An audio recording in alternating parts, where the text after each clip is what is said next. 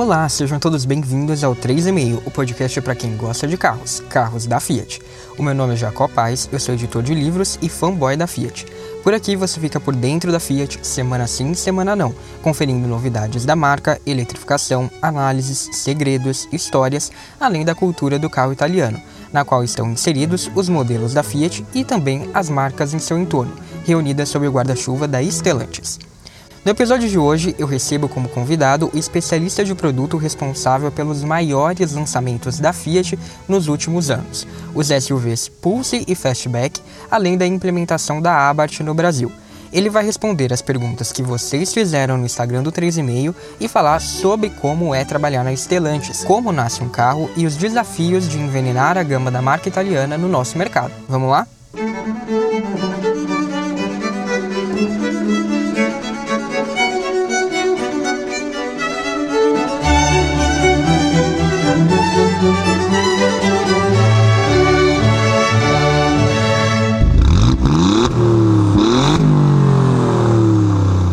Ideia para este episódio surgiu após a minha visita ao escritório da Stellantis no ano passado para participar de um workshop com os fãs da Fiat no Brasil.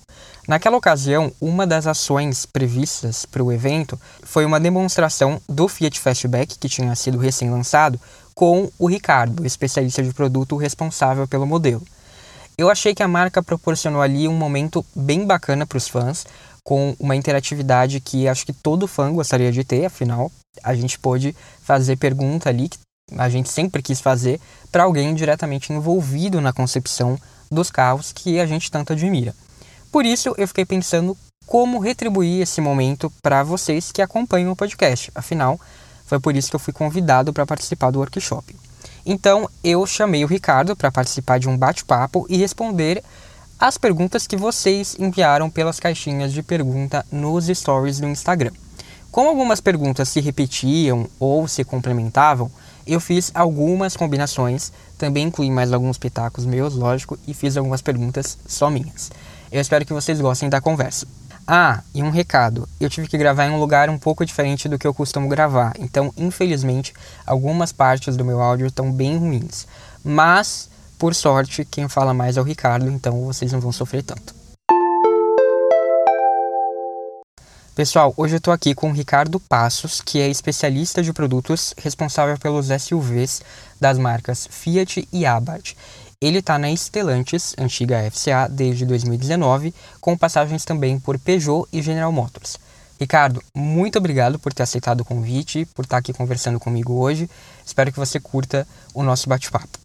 Oi, oi pessoal, tudo bem? Imagina, eu que fico muito feliz de estar aqui com vocês hoje, falar um pouquinho aqui do, do meu trabalho e do mundo Fiat. Vamos lá. Para começar, você podia contar para o pessoal que está ouvindo a gente o que, que faz um especialista de produto. Bom, vamos lá. O que é um, especialista de produto dentro do mundo automotivo? Ah, a gente cuida desde o início do projeto de novos carros. Aí eu estou falando pesquisa com os consumidores, tomada de decisão de que tipo de carro novo a gente vai fazer, que motores, que design que o carro vai ter. Então, o time aqui de, de produto da Fiat tem um contato muito forte com o pessoal de engenharia, com o pessoal de design center, com o pessoal de pesquisa. E aí o, o projeto de um carro é algo muito longo, né? É, são aí geralmente quatro, cinco anos para a gente projetar um carro novo. É uma atividade muito complexa, a gente tem que atender muitas regulações de emissão, de segurança, além, é claro, dos desejos do consumidor, né? Então a gente acompanha os produtos futuros e a gente também acompanha os produtos correntes que estão à, venda hoje nas concessionárias. Então esses produtos correntes a gente cuida do preço deles, das condições de venda, como é que está o market share, se eu preciso fazer alguma ação para o meu market share aumentar, para o meu carro ficar mais competitivo. Então a gente cuida de todo o ciclo de vida do produto. Aqui na Fiat, por exemplo, eu já cuidei de Argo, Cronos e Gran Siena e hoje eu cuido dos SUVs, do Pulse e do Fastback. E eu cuido também da marca Abarth, né? E aí eu acho que a marca Abarth foi um desafio à parte, porque a gente implementou uma marca nova do grupo Fiat aqui no Brasil. Foi um desafio bem maior do que um carro novo a marca. Você tocou aí num ponto, né, que é essa comunicação com os outros times. que era até uma coisa que eu ia perguntar para você, porque quando eu comentei com o pessoal que eu tinha ido a Estelantes, todo mundo já imaginou que eu tinha ido para a fábrica em Betim. Mas você, eu imagino, trabalha mais aqui no escritório de São Paulo, que foi onde eu fui. Mas então você tem esse contato, você costuma ir para a fábrica com alguma frequência? Como funciona essa parte? É, no mundo automotivo brasileiro, as pessoas de quase todas as marcas aí que trabalham na área de produto, desenvolvimento de produto, planejamento, marketing, comunicação, ficam nos escritórios aqui em São Paulo. Claro, a gente vai para a fábrica com certa frequência, então eu vou bastante lá para Betim, conheço bem o pessoal lá e a linha de produção, e depende muito da fase do processo que a gente está. Então, quando é num projeto 100% novo, a gente vai muito para ver protótipo, para acompanhar. A gente também faz algumas reuniões com os times de lá, engenharia, assim como o time de lá também vem muito para cá, para São Paulo. E existe um intercâmbio muito grande aí entre o escritório e a fábrica e também os nossos laboratórios de engenharia design, né? Então acho que a gente trabalha muito junto, sim. É, com a pandemia a gente teve uma experiência de trabalhar mais à distância. A gente encerrou as viagens ali por um período. Findada a pandemia, a gente voltou com toda a força. Já fui bastante para Betim, viu? Além do pessoal da fábrica, né, como que funciona essa interação com pessoas de outras marcas da Stellantis? Ela existe também nessa parte que você trabalha, né, pensando mais na estratégia do produto? Ou ela fica mais limitada para o desenvolvimento, para as questões mais técnicas? Com as outras marcas, a gente também trabalha, mas um, um pouco menos. O que acontece é que quando a gente olha no guarda-chuva da Stellantis hoje para o mercado brasileiro, a gente tem a, as marcas com perfis muito bem definidos ali, né? Então você consegue diferenciar bem a Fiat da Jeep, Peugeot, Citroën, Ram. Então as poucas reuniões que a gente tem com as outras marcas é mais alinhamentos gerais, assim, quando a gente muda um pouco o, o guia da nossa marca ali, que a gente vai fazer uma atualização do, do perfil da marca da Fiat, alguma coisa. Mas as marcas são bem distintas, né? Elas estão atrás de públicos diferentes aqui no mercado brasileiro. Então então, são reuniões mais de alinhamento mesmo, assim, a gente trabalha menos com as outras marcas. Entendi. Então, voltando para as perguntas que eu recebi, muitas delas perguntavam sobre como é trabalhar na Stellantis em si. Né? Alguns aspectos gerais, mas eu acho que para resumir, né, a gente pode juntar em uma questão só, que é o que você mais gosta de trabalhar na Stellantis? Olha, eu acho que em primeiro lugar é estar em contato com o carro, né? Eu sou completamente apaixonado pelo mundo automotivo e também pelo automobilístico. E aqui no, no mundo automotivo, estar em contato com um produto futuro, ajudar no desenvolvimento dele, é algo que realmente, assim, me apaixona desde a minha infância. Eu inicialmente comecei minha carreira lá no mundo jurídico e depois eu fiz uma transição por conta dessa paixão pelos carros que eu sempre tive. Então acho que a primeira coisa que eu mais gosto na Stellantis é estar em contato com o produto 24 horas. Então, desde a fábrica até a concessionária, que eu também visito muita concessionária, eu tô sempre falando de carro. Então, isso é o que eu mais gosto. E eu acho que a segunda coisa que eu acho muito interessante na Stellantis é que como a gente tem muitas marcas e marcas muito diferentes entre si, cada marca tem um jeito muito ímpar de trabalhar e leva a personalidade ali da marca no dia a dia do trabalho. Aqui dentro da Stellantis eu só tive a oportunidade até hoje de trabalhar dentro da marca Fiat. Tem muito desse DNA italiano, né, dentro da marca Fiat, de ser algo que as pessoas levam paixão para dentro do trabalho. Tem muito essa questão de ser uma marca dinâmica. Então a Fiat está sempre em constante atualização para atender o, os desejos do consumidor. É uma marca muito inovadora, então aqui dentro da Fiat a gente tem muita liberdade para trazer ideias, soluções diferentes. Eu digo mesmo no caso de, de Fastback e Pulse, com quem eu trabalho hoje, muita coisa que, que surgiu no produto foi input meu, foi input da minha equipe. Então eu acho que isso é o que eu mais gosto, é essa personalidade da marca Fiat e eu sei que na Jeep é diferente, eles têm um outro modo de trabalhar, é um outro público, é um outro segmento. E eu acho que isso é muito interessante, né? Então é como se fossem várias companhias dentro de uma só. Eu acho isso muito bacana. Sem dúvida, muito legal, porque quem está aqui de fora pode pensar que todo mundo está na Stellantis, é tudo igual, mas realmente deve ser bem interessante. E até comentando um pouco mais de Stellantis, eu acho que isso tem sido uma virtude da companhia ela entender que tem marcas muito diferentes dentro dela e respeitar essas diferenças e até impulsionar também que cada marca é, corra atrás do, do seu perfil de cliente, do seu perfil de produto. A gente vê aí no passado muitas experiências de fusões que tiveram que as marcas ficaram muito parecidas, né? E aí a gente vê que, por exemplo, com a crise de 2008 lá nos Estados Unidos, muitas marcas que eram assim parecidas, elas acabaram sendo eliminadas e deixaram de existir aí no mercado automotivo, que eu acho uma perda irreparável. E aqui não, a, Stellantis ela estimula as marcas a, a continuarem existindo com, com seus valores e com seus perfis. Verdade, isso é bem legal. Até criaram novas marcas, né? A Han surgiu é, exatamente. É, é, não, bem lembrado mesmo. A RAM veio muito dessa iniciativa mesmo. Eu tenho cada marca para atender um consumidor diferente, um, um, desejo específico, e a RAM mostrou isso muito bem, né? Virou líder de mercado aí no, no segmento que ela atua, que são da, das picapes maiores, e já é uma marca super desejada, né? Virou até música sertaneja. Pois é.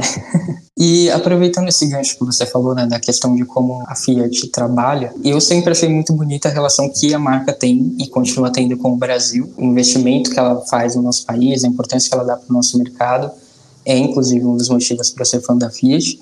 Você já trabalhou em outras montadoras, como disse agora, tem toda essa questão do clima, mas eu queria saber especificamente nessa questão do foco que o grupo dá, em especial para a Fiat. Dá para realmente sentir isso trabalhando? É diferente trabalhar na Fiat? Não, com certeza. A Fiat, a, a gente brinca, né, que ela é meso brasileira e, e meio italiana. É uma coisa misturada, assim, Brasil e Itália. A Fiat, ela é pré as fusões, né, a Fiat do Brasil. Então, ela foi pré-fusão com a Chrysler, ela foi pré-fusão com a PSA e antes das fusões, a Fiat do Brasil sempre teve muita liberdade de criação, a gente sempre teve veículos únicos. Então a gente pega aí, por exemplo, a Fiat Strada, que foi um carro criado para o mercado brasileiro, virou líder da categoria e hoje é líder do mercado brasileiro. Então essa liberdade da gente poder criar exatamente o que o brasileiro quer é um diferencial muito grande da Fiat. E apesar das fusões terem acontecido, a Fiat teve esse gingado brasileiro de ir se alterando, mas sempre tentando focar no consumidor brasileiro. Eu vejo isso muito forte no dia a dia. Claro que a gente tem os reportes que a gente precisa fazer para a matriz, os alinhamentos que a gente faz com a matriz lá na Itália. Isso é muito importante para a companhia, porque de fato é uma companhia global, mas a gente ainda tem muita liberdade criativa. Poxa, você vê o, SUV que a gente acabou de lançar, o Fastback, está fazendo um, um, um tremendo sucesso. É um carro criado para o brasileiro. O resultado desse sucesso é exatamente isso, essa busca por fazer o que o consumidor brasileiro deseja. É muito legal. Inclusive, eu sempre falo, o pessoal fica falando, ah, a gente não tem carros da Europa. Mas eu falo, gente,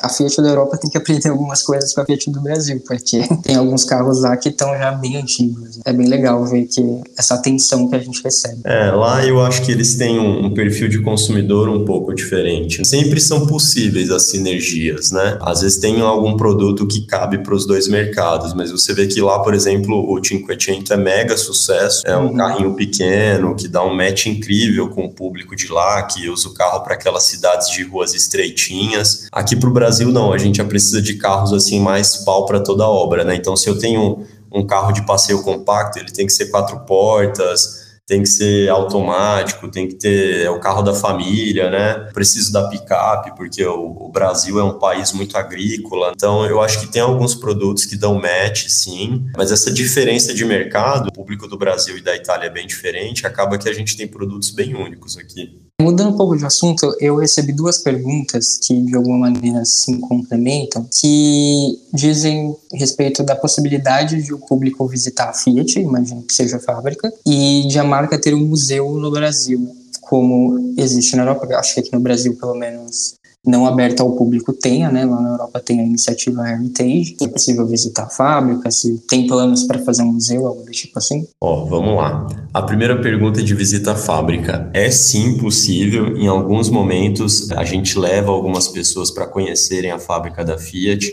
E não só a linha de produção, o bacana é que você acaba conhecendo lá os laboratórios de engenharia e de design então a pessoa vê ali como que funciona tudo, o, a parte da criação da Fiat. Mas são momentos específicos, assim. E esses momentos específicos, eles estão acontecendo muito com o Fiat Lovers, que é, é o clube da Fiat ali para os apaixonados da marca. Então, para fazer o cadastro no Fiat Lovers, eu vou, vou até fazer o um merchan aqui do programa, viu, aqui no seu podcast mas é, não precisa nem ter carro da Fiat para fazer o, o, cadastro no programa, é só entrar lá no site do Fiat Lovers E, e, lá eles abrem essas oportunidades, eles convidam as pessoas, tem o meio marketing quando isso acontece, são grupos bem pequenos, mas tem como sim, e pela experiência eu já acompanhei o pessoal lá visitando a fábrica, o pessoal sempre sai muito encantado, assim, porque é, é mágico, né? Você tirar o carro da linha de produção, colocar na pista de teste lá, visitar os laboratórios lá do Design Center, do Safety Center, que são assim mega modernos, o pessoal sai bem entusiasmado, então é possível sim. Agora, sobre a questão do museu, olha, é bem complexo isso. museu no Brasil é um negócio que nem sempre vinga, né? Principalmente da iniciativa privada, eles têm dificuldade de se manter pela falta de público. As montadoras, elas costumam ter alguns carros guardados, né? Aqueles carros mais icônicos, mais emblemáticos, e acabam ficando um pouco restrito, né? Porque às vezes é muito caro você montar uma estrutura para as pessoas visitarem, né? E, e, quando a gente fala do museu só automotivo, não existe muito interesse, por exemplo, de outros poderes apoiarem e fazer isso vingar, isso fazer acontecer. Né? Mas a Estelante daria um bom museu. Hein? Olha, é, eu, eu achei muito boa a sua sugestão, daria um bom museu mesmo. A gente produziu muita coisa icônica aqui no Brasil, viu? Fiat, Jeep, é, Peugeot, Citroën, até como importados, né? A gente trouxe carros importados de muito sucesso aí nos anos 90 aí com Chrysler, Jeep, a Peugeot e Citroën também, né? Uhum, verdade. Bem, uma outra pergunta que chegou aqui, que é uma pergunta também importante, acho que vale repassar aqui quase ipsis literis. Do Gabriel, da página Fiat Spotting, que já participou diversas vezes aqui do 3,5. Que é sobre diversidade. A gente sabe que a indústria automotiva ainda pode ser bastante machista, e ele perguntou o seguinte: como a Stellantis inclui a diversidade social na empresa, principalmente a comunidade LGBTQIA+, além da questão da igualdade de gênero e racial também? Olha, a, eu acho que a Stellantis ela tá, ela é até digamos assim bem à frente nessa questão de diversidade. Então, dentro da companhia tem uma política de recursos humanos para incentivar pessoas LGBTQIA+, para incentivar mulheres na liderança, para incentivar também pessoas pretas dentro da companhia. Claro, quando a gente fala de, dentro da indústria automotiva, ainda é uma indústria muito masculina, mas na área que eu trabalho, por exemplo, tem uma presença feminina forte. O time do design, da engenharia, é uma empresa que tem uma presença feminina forte, mas que ainda está em crescimento. Ela não é maioria, apesar das mulheres serem maioria no Brasil. Mas a Stellantis e a Fiat têm sim as políticas de inclusão à diversidade. Tem um respeito muito forte à diversidade aqui dentro do ambiente de trabalho. Apesar da gente não ter alcançado a diversidade desejada dentro da companhia, em números, as pessoas que trabalham aqui se sentem bem à vontade para expressar se são da comunidade LGBT o quê, ou se são homens, mulheres, independente da etnia. Por exemplo, eu sou homem e gay aqui dentro da Fiat e isso nunca afetou minha relação de trabalho com qualquer pessoa aqui dentro. Eu acredito que a gente tem um ambiente propício para a diversidade, mas a gente ainda está buscando ser mais diverso. E agora, um pequeno intervalo para lembrar você que os episódios do 3,5 vão ao ar também no youtube.com barra 3,5 podcast, sempre no mesmo dia, mas um pouquinho mais tarde do que nos apps de podcast. Se você estiver ouvindo por lá, curte o vídeo, se inscreve no canal e ativa as notificações clicando no sininho, assim você não perde os próximos episódios. Lá também vai estar todo o acervo do podcast, com episódios passados que valem ser maratonados, caso você ainda não tenha ouvido. Se você estiver ouvindo nos tocadores, clique em seguir no Spotify, no Apple Podcasts e no Amazon Music, ou em inscrever-se no Google Podcasts, ou ainda favoritar na Deezer. Isso ajuda o podcast a se manter relevante e ser encontrado por outras pessoas. E se você puder deixar uma avaliação, melhor ainda. Tem mais opções para ouvir, tá? É só acessar bit.ly barra 3,5 podcast para conferir e encontrar também posts especiais com conteúdo extra, além dos links para as referências citadas no podcast, incluindo episódios passados. E para conferir mais análises, novidades do dia a dia, fotos de carros da Fiat, segue lá o arroba 3,5 podcast no Facebook e no Instagram. Recados dados, vamos voltar para o episódio. Para terminar esse ponto mais voltado ao trabalho no Stellantis, né, teve uma pessoa aqui que perguntou, não fui eu, apesar do que alguns podem pensar, Olha é... lá. Como fazer para conseguir um job na Stellantis? Você tem alguma dica? Olha, tenho sim. Eu acho que se for uma pessoa que ainda está na fase ali da vida universitária ou ainda é um estudante ali do ensino médio, o jeito mais fácil de você entrar é pelos programas de estágio e de menor aprendiz. A Stellantis todo ano abre, geralmente no, no começo do ano, aqui nos primeiros três meses, o programa de estágio. E aí o bacana é que você já tem uma primeira experiência com a companhia, se você conseguir conversar com, com os recrutadores, você já entende um pouco dos trabalhos, vendo a, as vagas que existem durante o processo e aí você já consegue perceber se você é uma pessoa mais para trabalhar na engenharia, se é uma pessoa mais do time de design, se é uma pessoa mais de estratégia de produto, que é o que eu faço aqui dentro. A indústria automotiva, a forma mais fácil de entrar nela é no início de carreira. Mas é claro, nos outros patamares, nos outros cargos, também existem oportunidades que abrem ali pontualmente quando está precisando de alguém. E aí é um pouco mais difícil de entrar porque são momentos pontuais, saiu uma pessoa ou abriu uma vaga nova. E aí é sempre importante entrar no site da companhia, da Stellantis, e estar tá em contato também com o LinkedIn da marca, né? Então tá ali acompanhando o LinkedIn da Stellantis, o LinkedIn da Fiat, para quando abre alguma vaga assim, já ficar atento e já se inscrever. Mas eu acho que a principal porta de entrada hoje ainda é o programa de estágio. E acho que também é mais fácil, essa pessoa que perguntou, ela é da área de engenharia. Acho que também é um pouco mais fácil do que se for de outra área. Ah, com certeza, com certeza. E vaga de engenharia sempre tem bastante no programa de estágio. E se não for pelo programa de estágio, é ficar ligado mesmo nas vagas que aparecem, que o pessoal posta lá no LinkedIn ou no site. É, e tem o programa de trainee também, né? Se ele já tiver acabado a faculdade. Isso, também tem o programa de trainee aqui na empresa, é outro programa que vale a pena, tem o Job Rotation, a pessoa conhece várias outras áreas aqui da empresa. Quem já está dentro da Stellantis tem o Rocket Star. As pessoas que participam do Rocket Star, elas fazem um, um Job Rotation pelas outras marcas, pelas outras áreas da companhia, é muito interessante pessoal visita o escritório em São Paulo, pessoal vai na fábrica da Fiat em Betim, vai na fábrica de Goiânia, em Pernambuco. É um programa muito bacana, dura seis meses. Então é uma empresa que estimula muito também aqui quem está aqui internamente. É, mas para quem está de fora, eu acho que os principais momentos são o programa de estágio e o trainee, né? Eu comecei no mundo automotivo como estagiário. Comecei no programa de estágios lá da antiga ex-PSA, né? Lá na Peugeot Citroën. Então foi a, a porta pela qual eu entrei e a que eu indico. Gente, depois que eu e o Ricardo gravamos essa conversa, a Stellantis anunciou o início do programa de estágio deste ano. Então, procura lá nas redes sociais, como o Ricardo disse, no LinkedIn, mas também eles postaram no Instagram, no Facebook. Então, deem uma olhada. Se eu não me engano, as inscrições vão até 1 de abril. Tem vagas lá para diversos cursos, tá bem legal.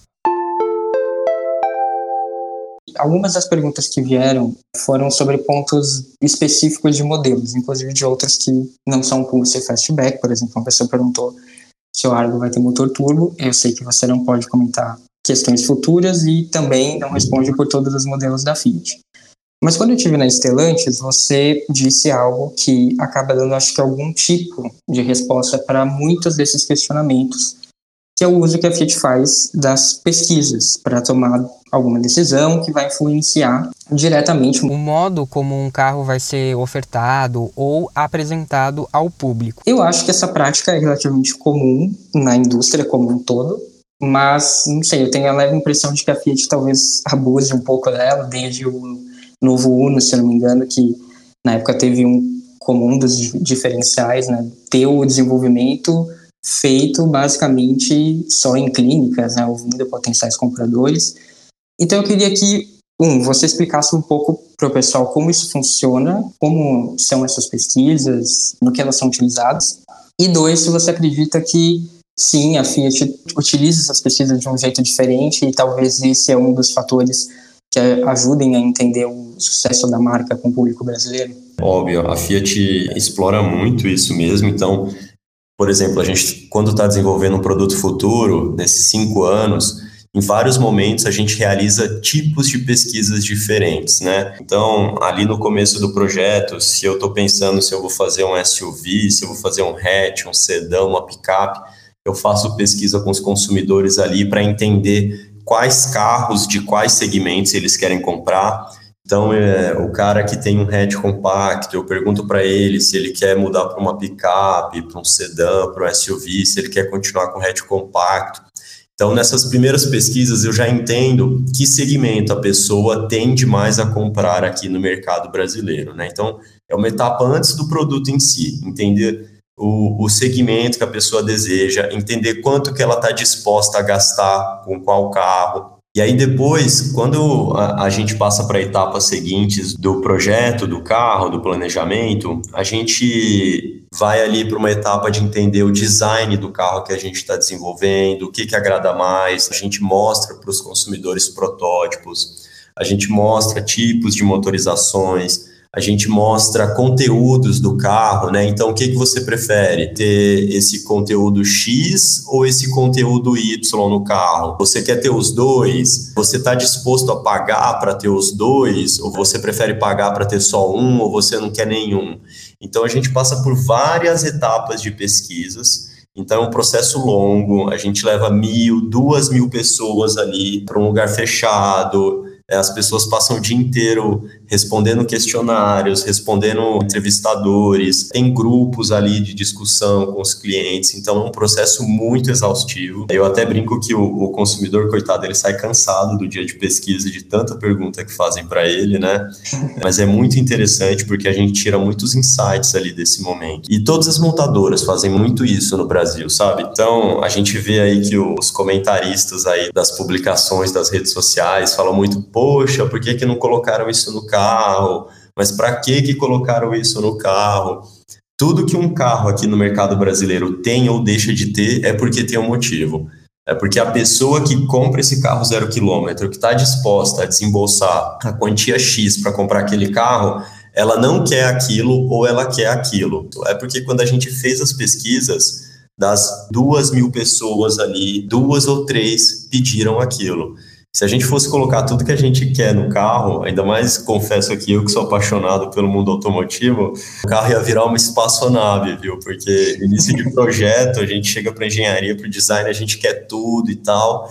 E aí, quando a gente senta com o consumidor, a gente vê que às vezes não precisa de algumas coisas e que às vezes estava faltando coisa que a gente não pediu lá no começo do projeto e a gente acaba mudando aquele projeto para adequar isso para a proposta que o consumidor deseja. Então, as pesquisas existem sim no mercado brasileiro, no mundo automotivo muito forte, mas na Fiat o diferencial que eu sinto é que aqui, como marca, quando a gente pega os insights, a gente é rápido em atuar nisso.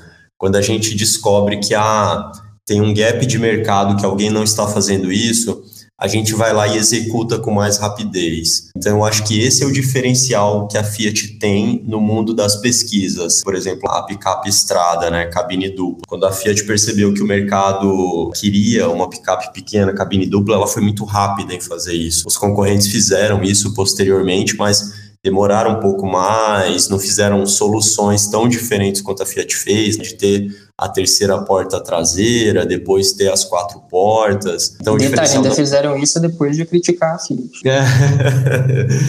Mas a Fiat é muito ágil em acompanhar as mudanças de mercado. Eu acho que é uma característica, é uma vantagem competitiva muito forte aqui da nossa marca. Você deu aí vários exemplos, né? Mas ia pedir para você dar, sei lá, um ou dois exemplos do que as pesquisas influenciaram diretamente nos SUVs. No Pulse e no Fastback. Quando eu tive na Stellantis, você comentou a questão das cores, que eu tinha perguntado. Por que, que o Fastback não tem mais cores, em especial o azul amalfi do Pulse? Você falou que esse carro pedia cores mais sóbrias, de acordo com as pesquisas feitas. Você tem algum outro exemplo que você pode falar, assim, por conta disso, a gente seguiu esse caminho com os SUVs? É, eu acho que no caso dos SUVs tem a questão de cores, né? O Pulse, que o azul Amalfi que você citou, não tem no Fastback, justamente porque as pesquisas apontavam que era uma cor predileta do consumidor de Pulse e, e, não era uma cor tão desejada pelo consumidor de fastback. Eu acho que outra coisa que saiu forte, por exemplo, foi a questão de motorização no fastback. Então a gente trouxe o motor da Abarth para o fastback, porque a gente viu nas pesquisas que o consumidor desse SUV coupé desejava uma versão com motor um pouco mais potente.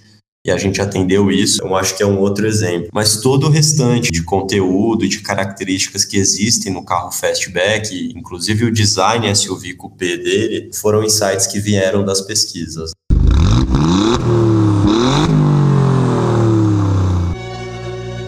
Conversa com o Ricardo rendeu bastante, eu vou parar o bate-papo por aqui e na semana que vem eu vou liberar a segunda parte da conversa. Então, excepcionalmente, a gente vai se ver na semana que vem e não daqui duas semanas. No próximo episódio, a gente vai se concentrar nas dúvidas e nas perguntas envolvendo os produtos em si. Então, Pulse, Fastback, os SUVs de um modo geral e também a Abarth e um pouquinho sobre o futuro da Fiat. Então, a conversa continua bem bacana. Não perca na semana que vem.